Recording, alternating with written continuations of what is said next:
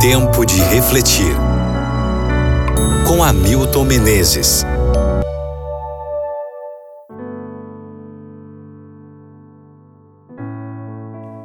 Mateus capítulo 5, versículo 29.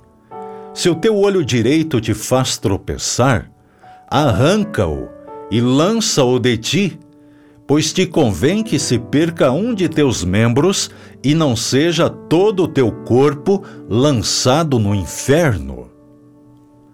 O nervo óptico é uma das avenidas através das quais o pecado penetra na mente humana. Cristo disse que o adultério, por exemplo, começa com um olhar impuro. Mateus 5, versículo 28. Então, a solução proposta seria arrancar o olho direito, que no conceito popular antigo enxergava melhor.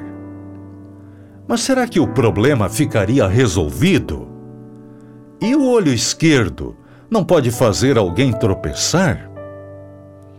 Obviamente, esse conselho de Cristo não deve ser interpretado literalmente, pois nesse caso teríamos um mundo de caolhos. No versículo seguinte, Cristo dá o mesmo conselho caso a mão direita fizer você tropeçar, corte-a fora. Assim, além de caolhos, você teria também uma multidão de manetas e se você continuar cortando tudo o que o faz pecar, o que sobraria? Orígenes, um dos maiores eruditos da Igreja no terceiro século, combinou esses textos com a declaração de Cristo de que há alguns homens que a si mesmos se fizeram eunucos por causa do reino dos céus e se castrou. Isso mostra que a interpretação literal de um simbolismo pode afetar a vida física.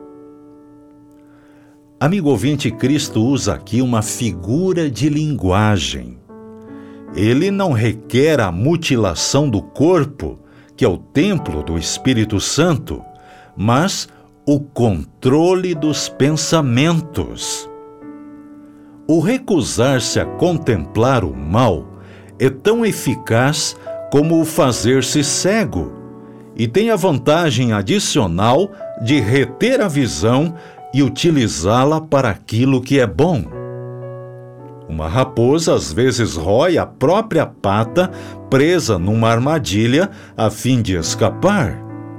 De igual modo, um lagarto sacrifica sua cauda ou uma lagosta suas tesouras. Cristo aconselha simbolicamente arrancar o olho ou amputar a mão para salientar que se deve tomar uma decisão resoluta para resguardar-se do mal.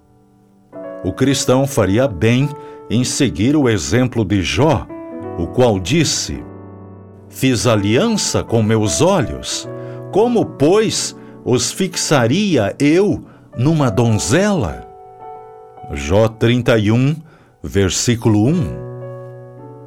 Amigo ouvinte, como podemos evitar maus pensamentos? Veja o conselho inspirado. Os que não querem cair presa dos enganos de Satanás devem guardar bem as vias de acesso à alma. Devem se esquivar de ler, ver ou ouvir tudo quanto sugira pensamentos impuros. Reflita sobre isso no dia de hoje e ore comigo agora. Grande Deus e Pai, coloco os meus olhos, a minha boca, minha mente, o meu coração em tuas mãos. Por favor, toma conta de tudo isso. Toma conta da minha vida em nome de Jesus. Amém.